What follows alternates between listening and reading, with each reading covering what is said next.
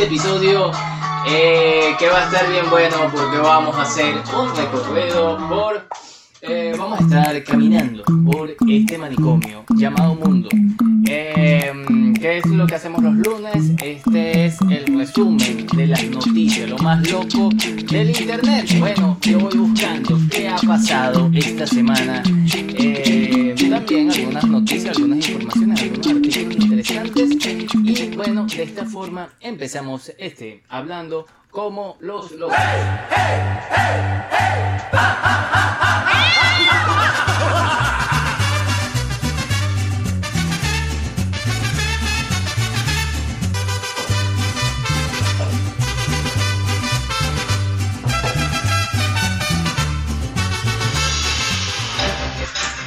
Porque empezamos con las noticias del día de hoy, señoras, señores.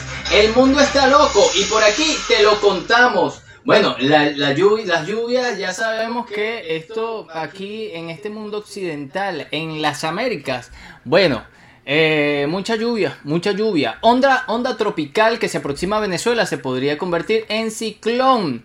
El pronosticador del Instituto Nacional de Meteorología e Hidrología, INAMED, Luis Vargas, informó que el fenómeno La Niña es una variable que se está presentando por tercer año consecutivo y consideró que esta variable produce lluvias por encima de lo normal. En este sentido indicó que las ondas tropicales número 41 va a tener la particularidad de proporcionar lluvias significativas a partir del jueves, el jueves.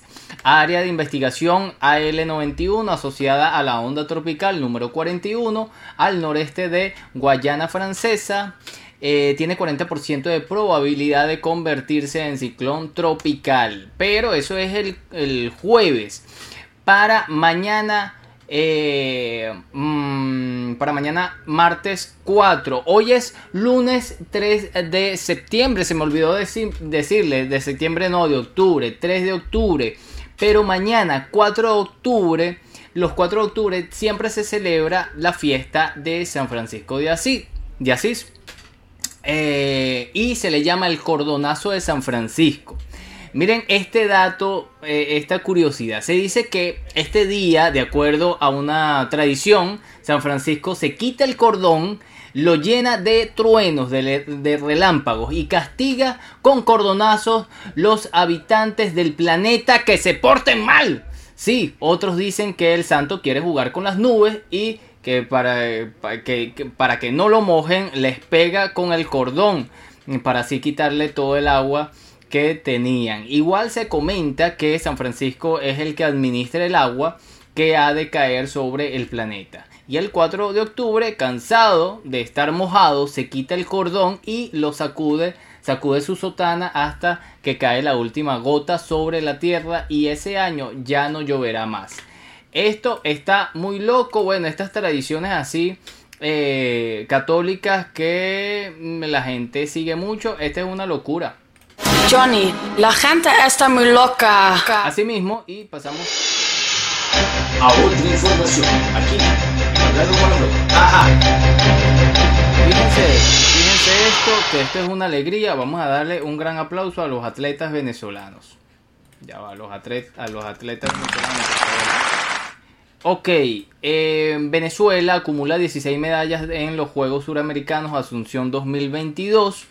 El ministro para la Juventud y Deporte, Melvin Maldonado, detalló que 5 de las medallas son de oro, 4 de plata y 7 de bronce. Felicidades a los muchachos, dice por aquí el ministro. En la medalla de oro fueron alcanzadas por las atletas Echan- Echandía en la categoría de 49 kilogramos y Julio Mayora en 73 kilogramos de levantamiento de pesa.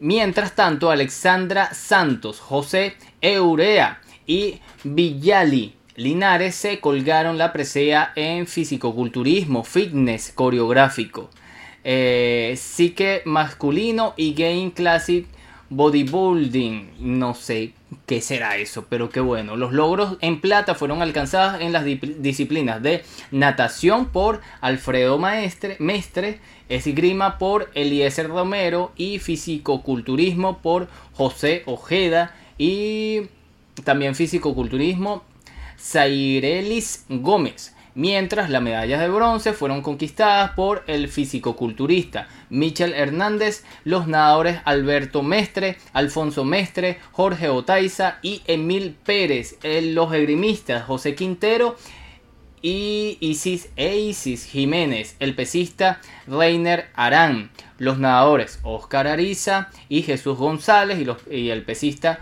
Will Keiner Lugo también alcanzaron medalla de bronce los medalleros, el medallero de estos Juegos en Asunción, en Paraguay.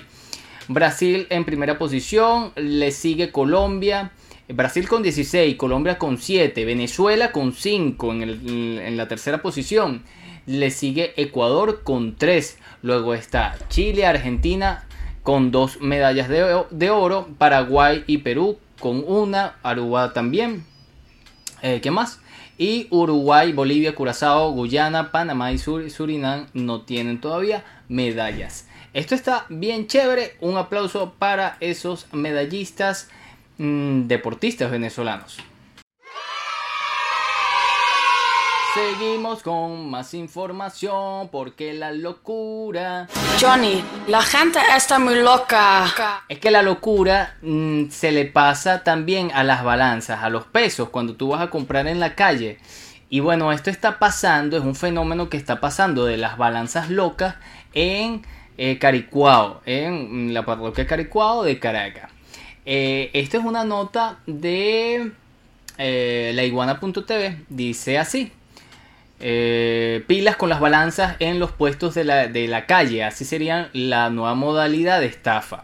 Vendedores ambulantes en la parroquia Caricuao en Caracas estarían alterando los pesos y básculas para timar a los compradores. Denuncian en Twitter el Centro Económico de Estudios Económicos y Sociales, CIECA, organismo formado eh, por profesionales de la Universidad Central de Venezuela y la Universidad Católica Andrés Bello. El señalamiento se basa, se basa de un audiovisual publicado en la cuenta de TikTok Caricuao Hoy, que fue grabado por una ciudadana eh, estafada en un camión que compró un kilo de fresa. esto es eh, un, video, pero yo le voy a mostrar aquí. El audio, vamos a escuchar, porque es que me parece muy gracioso. Eh, lo que pasa y la actitud de la muchacha, que todavía diciéndole que mira, tienes el peso malo, ella insiste en que está bueno, en que está bueno, pero está loco. Vamos a escuchar. Acabo de comprar un kilo de fresas. Vamos a ver cómo funciona este peso. Ella está en su automóvil y se va levantando con, se lleva su harina pan, un paquete de un kilo. Va a montar. La harina pan pesa 2 kilos 225 esta harina pan. Explícame, chamita. ¿Por qué?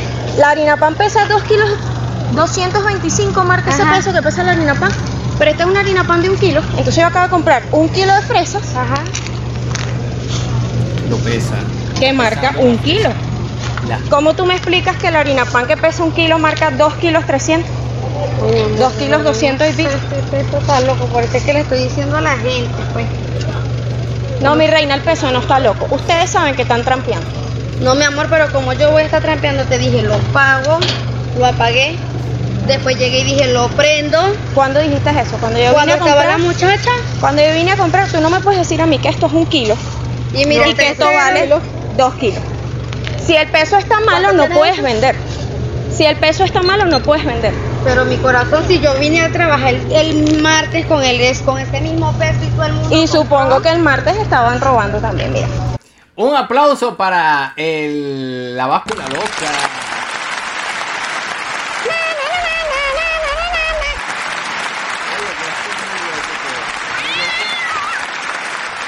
Es muy loco todo esto, porque, o sea, yo entiendo que las personas tienen que vender y seguramente ese es el, sustento de, ella. Pero no puedes decir, mira, yo lo prendo. Ay, yo le digo a la gente, yo le digo a la gente que ese peso está loco. Ay, qué cosas, vale. Mira, lo prendo y lo apago y sigue loco, chama. Que es culpa del peso, no es culpa mía, no. Si tú estás vendiendo con eso, tú tienes que saber que no es la primera vez. O sea, ella está ahí desde las 2 de la tarde.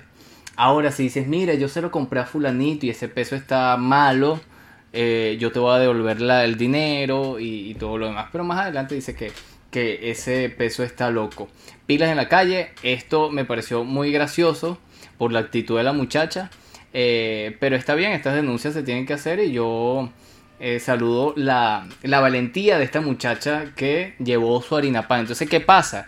Que la gente va a tener que llevar su harina pan siempre bajo el brazo cuando va a comprar para ponerlo en, la báscula. No es posible. Eh, bueno, esto está muy loco. Johnny, la gente está muy loca. Pasamos a otras informaciones. Aquí en Hablando como los locos. Pasamos a otras informaciones. Aquí en Hablando como los locos. Y ya les voy a decir Em, otra información. Bueno, no, lo que pasó este fin de semana, que fueron las, eh, votaciones en Brasil. Ignacio Lula da Silva con 48% y Bolsonaro con 43%. Esto es importante porque es el país más grande en América del Sur. Por eso la importancia. Vamos a pasar a otra información. Vamos a pasar a otra información. Eh, tragedia. Ah, esto sí fue feísimo de verdad 174 muertos luego de un partido de la liga de Indonesia. Eh, yo digo que, bueno, todos los extremismos son malos, pero chamo, se pasan con el tema del fútbol. Y, un... O sea, la, cuna del fútbol mundial es Latinoamérica y, y algunos, algunos lugares de Europa, pero oye, en India se ha popularizado mucho el fútbol y bueno, esto dice así, la cifra de muertos por los violentos disturbios durante un partido de fútbol en la isla indonesia de Java aumentó a 174 que también han dejado a otras varias decenas de heridos, informaron este domingo fuentes oficiales. Así lo confirmó el vicegobernador de la provincia de Java Oriental, Emil Dardak en declaraciones a los periodistas eh, al actualizar esta situación sobre el duro enfrentamiento entre hinchas y policías que usó gases lacrimógenos tras un partido la noche del sábado en el estadio Kanjurunhan de la ciudad de Malang. El brote de violencia se produjo después de que cerca de 3.000 aficionados del equipo Arema irrumpieran en el campo tras la derrota 2 a 3 sufrida ante el rival Persevalla Surabaya y chocaran con las fuerzas de seguridad que en vez de que a su vez utilizaron bombas lacrimógenas en un intento de dispersar la multitud. Lo que pasa es que también la gente es bien inconsciente y en vez de retirarse del lugar no se queda ahí como como locos o para ver o para enfrentarse contra las autoridades. Bueno, inicialmente las autoridades de Indonesia habían cifrado los fallecidos en 129, entre, entre ellos dos policías y cerca de 180 heridos que fueron trasladados a varios hospitales de la región con diferentes estados de gravedad. En el Estadio Olímpico de aquí de Caracas, recuerdo que una vez ganó, no sé si la apertura o la clausura, el equipo de Caracas Fútbol Club y Jonathan con su hermano saltaron al eh, campo, a la grama, al engramado y disfrutaron ahí celebrando. Pero luego vinieron los policías y empezaron a decir, váyanse, ajá, quítense de aquí, no, no pueden estar acá y tal. Y uno hizo caso y se devolvió. Pero bueno, esas son cosas que pasan lastimosamente. El mundo está loco, el mundo está loco. Johnny, la gente está muy loca. La gente está loca. Vamos a seguir con otro en, el, en este mismo sentido. En este mismo tema del fútbol asciende a 21. Eh, la cifra de muertos. Ah, no, no, no. Yo estaba viendo otra cosa por aquí, ya va. No, es este. El video, eh, porque colapsó el techo de la tribuna del estadio Colo Colo en Chile cuando estaba repleto de hinchas. Una parte del techo de la tribuna cordillera del estadio monumental del equipo en primera división de fútbol chileno Colo Colo colapsó eh, estando repleto de hinchas. En estas imágenes que circulan en redes sociales se puede ver a la tribuna llena de fanáticos y a un montón más sobre el techo, expresando, eh, expresando cánticos del plantel mm, del Colo Colo cuando repentinamente la estructura se viene abajo. Claro, ¿para qué se montan ahí si eso no es para eso? Oye, el estadio llegaron a ambulancias para atender a las personas heridas y atrapadas en el sector. Se informa de ocho personas que resultaron heridas de diversas consideraciones, pero nadie de gravedad y fueron trasladados a diversos centros de salud. La gente está loca, la gente no hace caso y por eso pasan las cosas. Vamos a pasar a otra información. Estos están locos también. Y tiene que haber un, nivel de seguridad que no permita que la gente se monte en el techo, pana. Eh, bueno, asciende a 21 la cifra de muertos por el huracán Ian en Florida. Esto está bastante feo. Ya me imagino que ustedes han visto diferentes videos, eh, inundaciones, o sea, las casas hasta el tope de agua. Lastimosa esto. Vamos a pasar a otra información. En Estados Unidos también, y es que el alcalde de Nueva York pretende alojar a los migrantes ilegales en un crucero de lujo. Si usted dijo yo no voy al Darién y ahora ve esta noticia, usted como que se emociona y dice, yo voy a pasar eh, la selva del Darién y voy a llegar a Estados Unidos. No lo hagan, no lo hagan. Es una locura. Pero miren esto, o sea, eh, las cosas que, que están pasando en el mundo con el tema de la migración. Alrededor de 15.000 migrantes han llegado a Nueva York desde mayo en medio de una oleada vinculada a la crisis migratoria en fronteras del sur. El alcalde de la ciudad de Nueva York, Eric Adams, se dispone a alcanzar un acuerdo para que el crucero noruego acoja a migrantes en aguas mm, de la megalópolis, eh, informa The New York Post. Según una, fuente anónima del diario, Adams tiene la intención de alquilar uno de los eh, enormes cruceros de lujo de la compañía Norwegian Cruise Line durante al menos seis meses la nave para alojar a los migrantes antes de que entren en el sistema de acogida de la ciudad sería anclada a un puerto en el distrito de Staten Island. Según informaciones preliminares, este plan sería más barato en comparación con la instalación de un hangar con carpas que podría acarrear un gasto de 15 millones de dólares por un mes según el diario. Esto está muy loco, esto está bastante complicado porque eh, aquí yo le doy la razón al, alcalde porque dice que yo no puedo pagar tanto, se me va a ir todo el dinero por ahí y cómo yo hago con esta gente. Ahora, ¿qué va a pasar con ese crucero? Ese crucero, después de que lo usen por seis meses, es complicado. Eh, a no ser que tengan unas medidas ahí bien una metodología para que todo funcione. Según distintas estimaciones, desde mayo han llegado a Nueva York alrededor de 15.000 migrantes en medio de una oleada vinculada a las crisis migratorias en de la frontera sur. Bueno, vamos a pasar a otras informaciones porque eh, hay muchas locuras más en este mundo loco, loco, Explosiones que dañaron el gasoducto Nord Stream equivale a cientos de kilos de TNT, de dinamita. Las cuatro, tengo entendido que TNT es dinamita.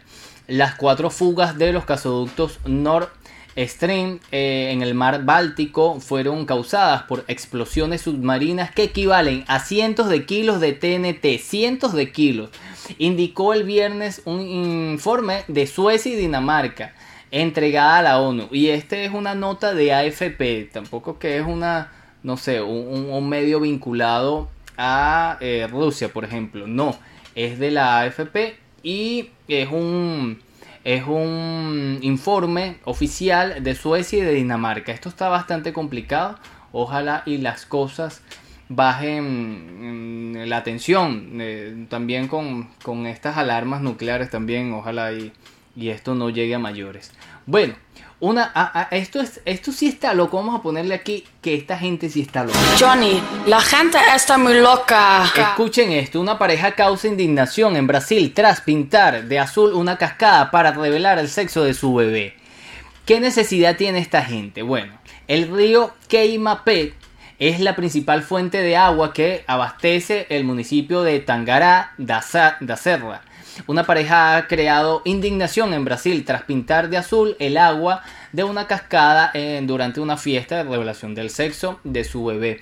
Videos publicados en las redes sociales muestran la cascada, esta cascada en el estado Mato Grosso.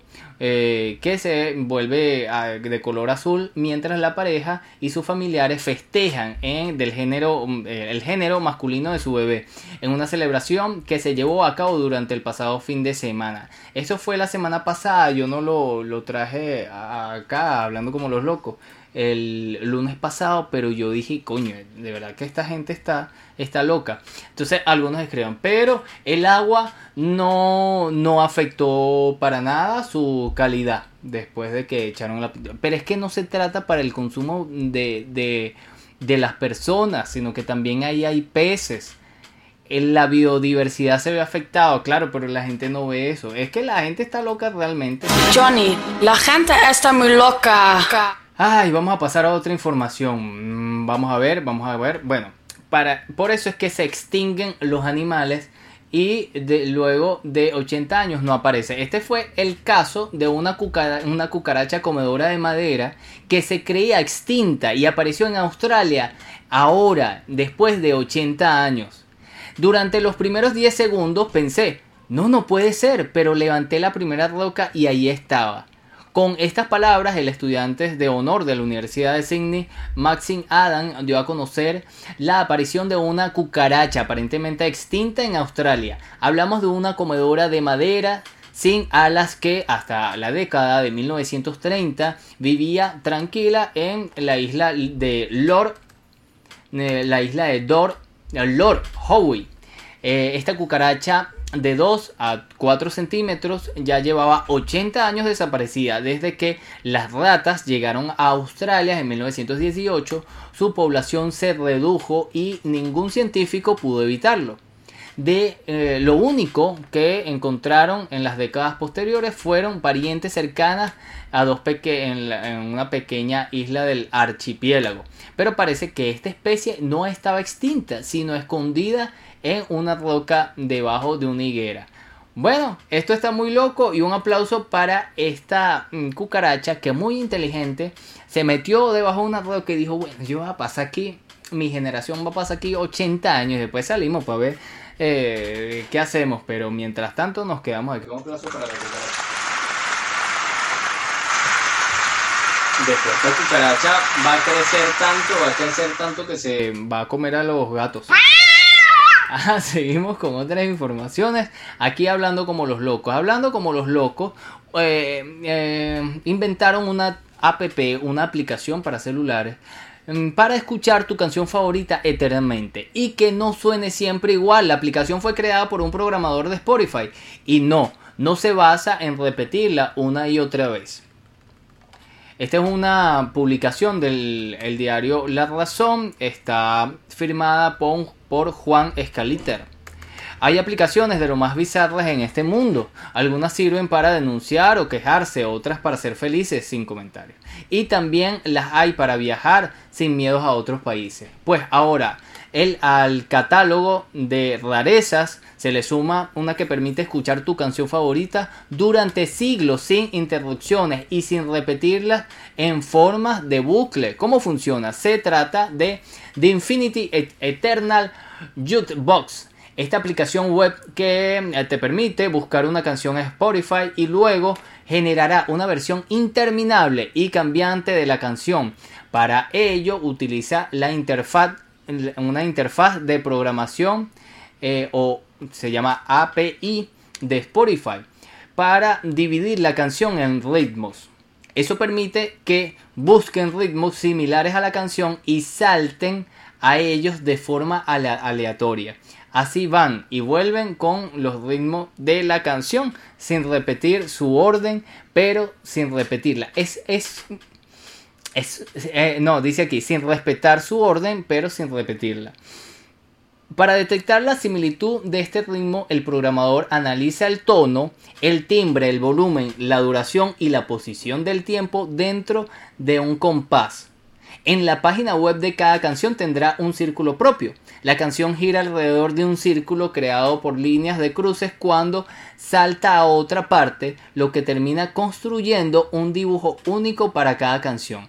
Eso le suma colores diferentes que están relacionados con el timbre de la música para este para ese tiempo. Esto está muy Esto está muy loco, es como o sea, yo agarro una canción y me lo ponen vallenato, me lo ponen mariachi, me lo ponen en, en reggaetón, me lo ponen en bachata, me lo ponen en tambor. Eh, bueno, y si yo agarro este mariachi y lo cambiamos, no, me gusta más así. Voy a aprovechar este break para tomar café. Mm. Y voy a hacer un break también para promocionar las tortas que le regalaron a mi hermana. Mi hermana cumplió años el 28 de septiembre. Y sus amigos del hospital le regalaron, porque mi hermana trabaja en un hospital. Ella es enfermera.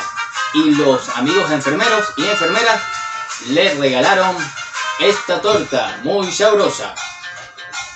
Eh, El que lo hizo se llama, ¿cómo se llama? Ya vaya, yo lo tengo por aquí, yo lo tengo de Yerley.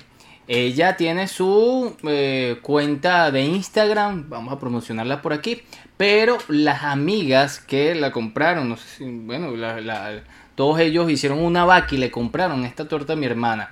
Ellos se llaman Vladire, primero y principal, miren la torta acá, que ya me la voy a comer. No me la he comido nada más para promocionarla. Coralia, Coralia, Joel, Kimberly, Maybe y Jonel Bettelmil. Un aplauso para ellos. Mi hermana está muy feliz y yo también porque estoy comiendo torta.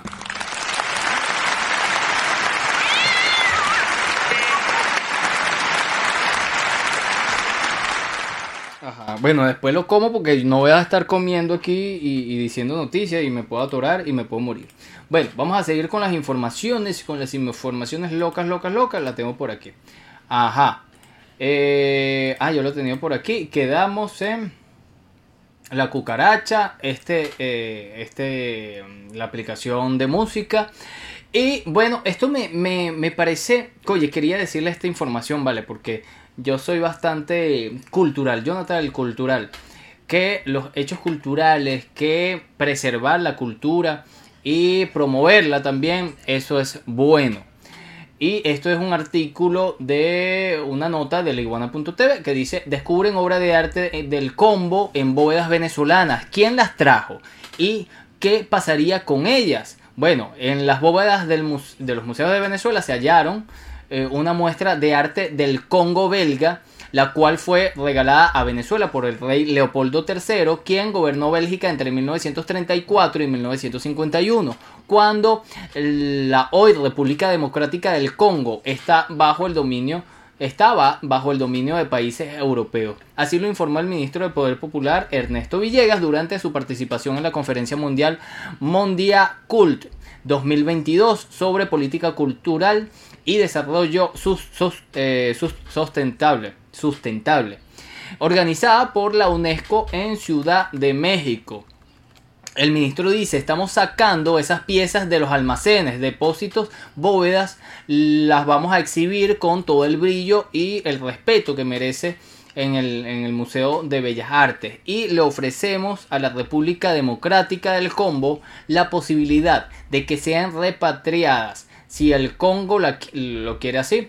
Son suyas lo que el rey Leopoldo y el colonialismo les robó. Venezuela se los devuelve con mucho gusto, sabiendo que forman parte de su patrimonio cultural y que no es problema del Congo. eh, y que no es un problema del Congo, sino de la humanidad, dijo el ministro por aquí. Yo le quiero dar un aplauso porque eh, así es que se, constru- se construyen lazos con otros pueblos. Y seguimos con otras informaciones aquí hablando como los locos. Ah, miren esto, miren esto. Esto me encantó, yo me puse a verlo y a detallarlo. Dice así, este es un artículo de magnes.sataka.com. La, pagi- la página web más visitada en casi, todo el, el pa- en casi todos los países del mundo es Wikipedia. Pero en España son los, eh, las páginas web de, de fútbol. Esto es un artículo de Arbel, Arb- Albert Sánchez, arroba a Sánchez Zul. En la actualidad, un puñado de gigantes tecnológicos dominan sin ningún tipo de, de competencia Internet. Estos son Google, YouTube y Facebook. Juntos, los tres sitios web principales acumulan 152 millones de visitas mensuales, superando a las siguientes 47 sitios web combinados y eclipsando en el uso de casi todas mm, las demás páginas web existentes. Sin embargo, quitando los tableros de motor de búsqueda, la cosa cambia por completo. La web no ha logrado homogeneizar por completo a sus usuarios y el cómo prefiere gastar cada uno, uno su tiempo en Internet sigue esculpiendo las notables diferencias culturales. Por ejemplo, los peruanos pasan más tiempo, disculpen, los peruanos pasan más tiempo viendo series y películas que nadie, que nadie. Los filipinos pasan una media de 4 horas y 15 minutos en redes sociales cada día. Y los estadounidenses están locos por comprar online. En España las cosas va más por el fútbol y los, depor- los, de- los deportes. ¿Qué me está pasando? Hostinger ha creado un mapa identificando las páginas web más visitadas en cada país. Por, e- para ello, extranjeros eh, extrajeron datos de clasificación online de informes de OpenTrend utilizando las categorías populares como periódicos, banca, ropa y moda, comida y bebida. También excluyeron las web dominantes a nivel mundial como YouTube, Facebook, los motores de búsqueda.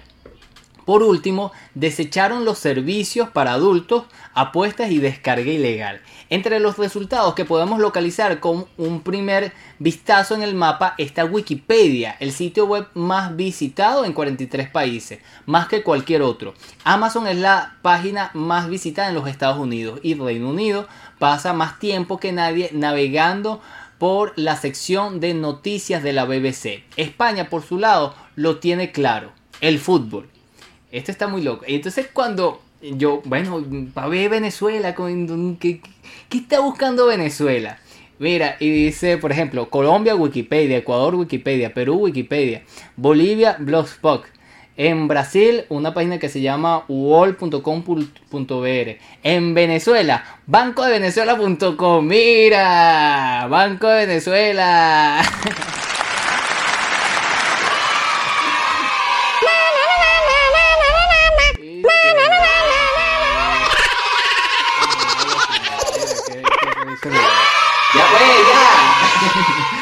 Bueno, vamos a pasar a otras informaciones. Ay, chamo. Qué locura, qué locura.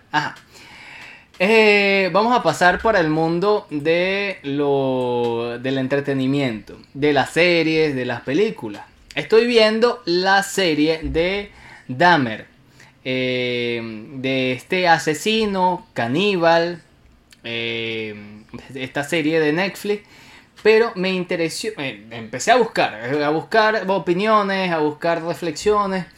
Y algunos dicen, oye, pero es que es muy incómoda, efectivamente es muy incómodo. O sea, el, el actor de verdad que se la come con ese papel y nos muestra un personaje que más allá de las escenas de besos homosexuales, a quien no, no les gusta, de, mm, de violencia bien explícita, en donde agarra un taladro y le mete un taladro en el coco.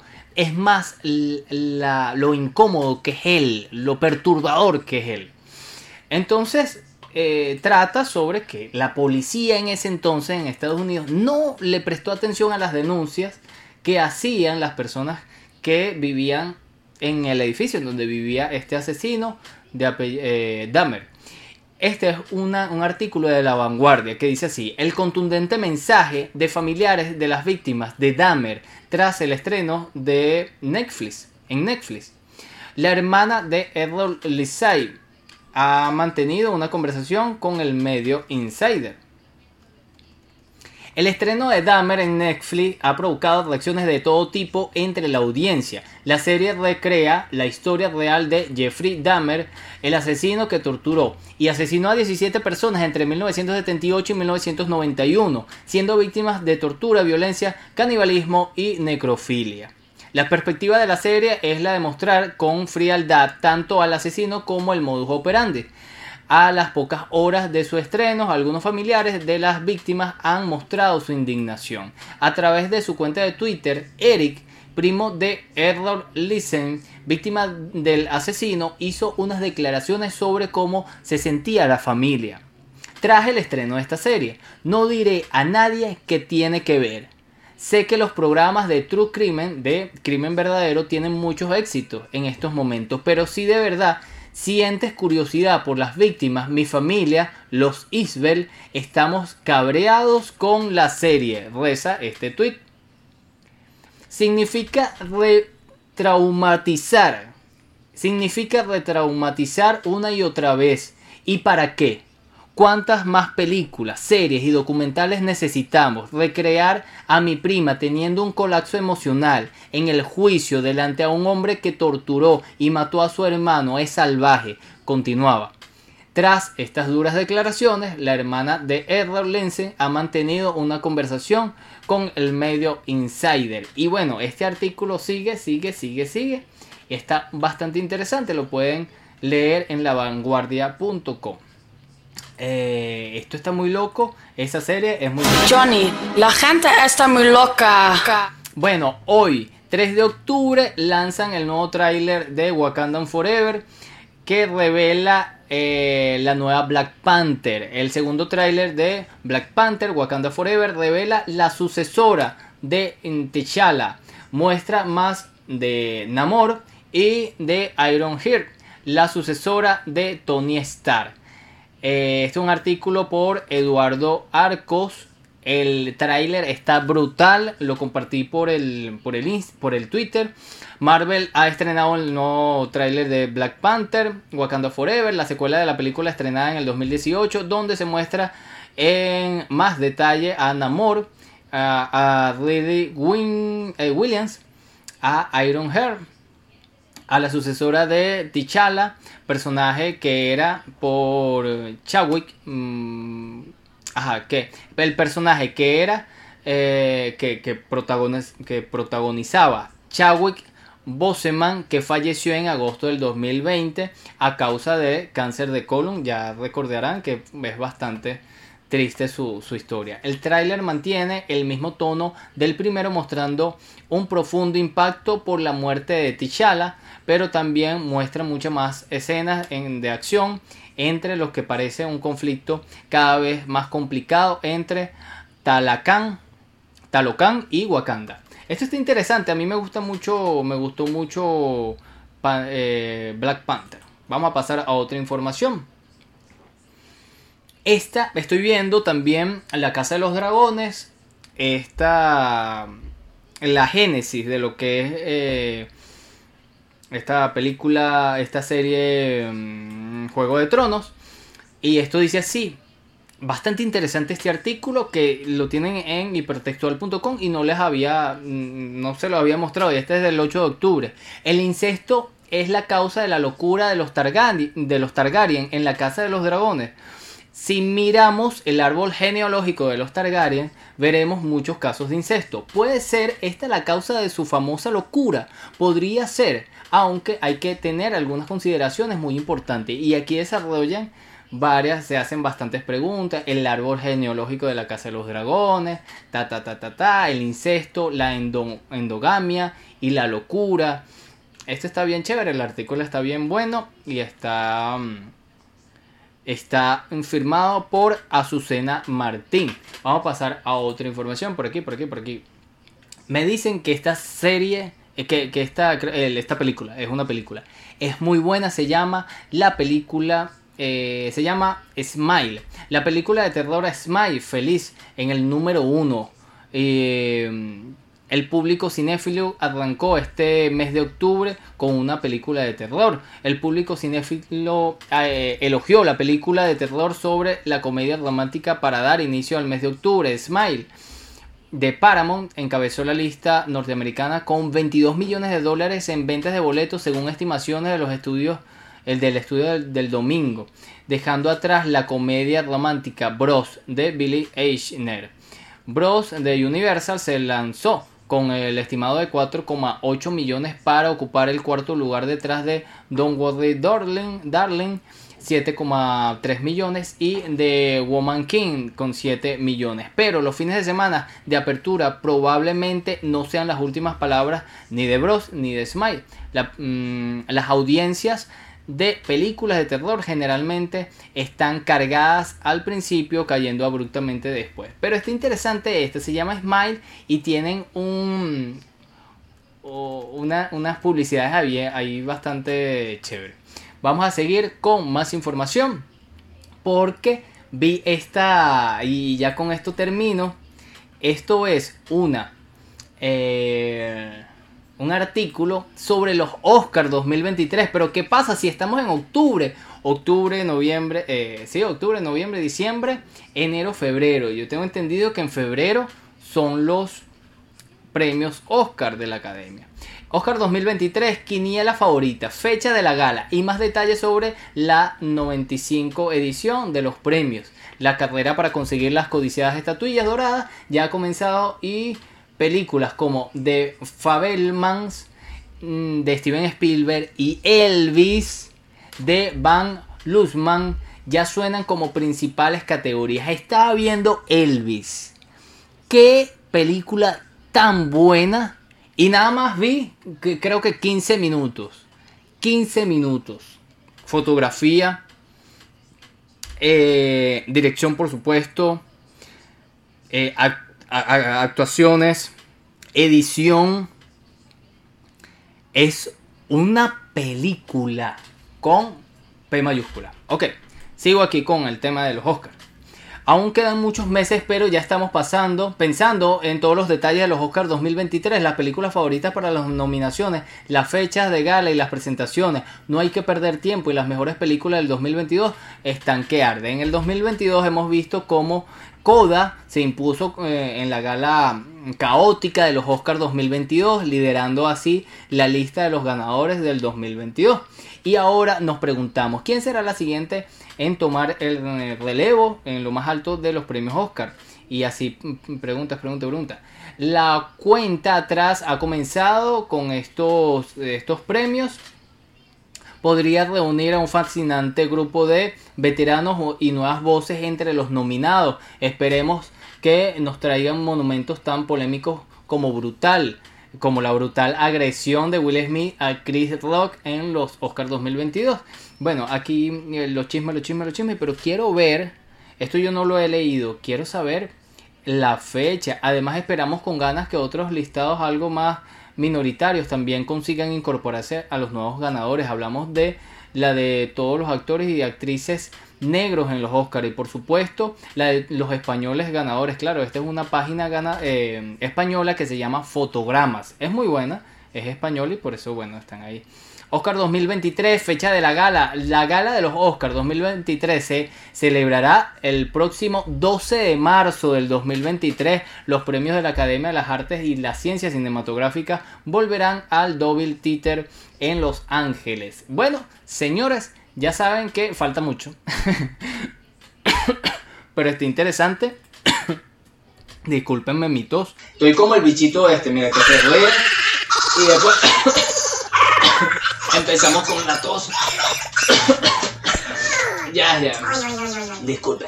Ya, ya, ya, ya, ya, ya. No pasa nada, no pasa nada. Hasta aquí. Este hablando como los locos, bastante locos. Eh, todos los lunes por Space. Por Space lo paso así, lo, lo transmito. Estas son las locuras de hoy. 3 de octubre. Un saludo para todos los compañeros de mi hermana que le dieron una torta y ya me la voy a comer. Eh, ¿Qué más? ¿Qué más? ¿Qué más? Más nada, nos vemos en YouTube. Esto está también en YouTube, lo puedes escuchar por Space, pero lo ves por YouTube. Ah, y miren, aquí está Pluto. Pluto es eh, un peluche de mi sobrina y me dijo, pero yo puedo colocar algo ahí en tu programa? Y yo le dije, bueno, dale pues, ¿qué vas a poner? Ah, yo quiero poner a Pluto. Y yo, bueno, dale pues. ¿Qué vamos a hacer? Mi sobrina también está un poquito cucu. Pero así somos nosotros, locos y divertidos, aquí, en Hablando como los locos. Nos vemos en otra oportunidad. ¡Chao! Hey, hey, hey,